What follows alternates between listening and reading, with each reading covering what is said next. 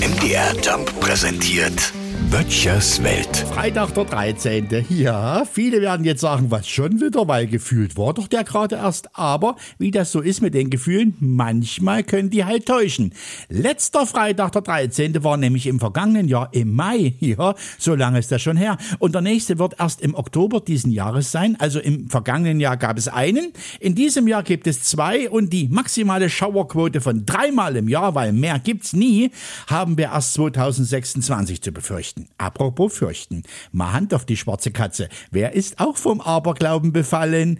Ich geb's ja zu, dass ich auch ein klein wenig, also, ne, ich, ich würde zum Beispiel heute keinen Anhalter mitnehmen. Ne, das gilt besonders auch für Clowns, Männer mit Kettensägen und Scream-Maskenträger. Eventuell lasse ich heute den Duschvorhang mal offen, aber sonst bin ich relativ entspannt. Andere Menschen müssen ja regelrecht besessen davon sein. Die machen ja ganz komische Dinge, um sich zu schützen. Immer mehr rennen mit einem Aluhut rum. Das ist dann schon bedauernswert. Ja, gut, ich bin vorbereitet. Ne? Vierblättriges Kleeblatt, Hasenpfote, Hufeisen, auf Holz geklopft und für heute Mittag habe ich einen Schornsteinfeger bestellt.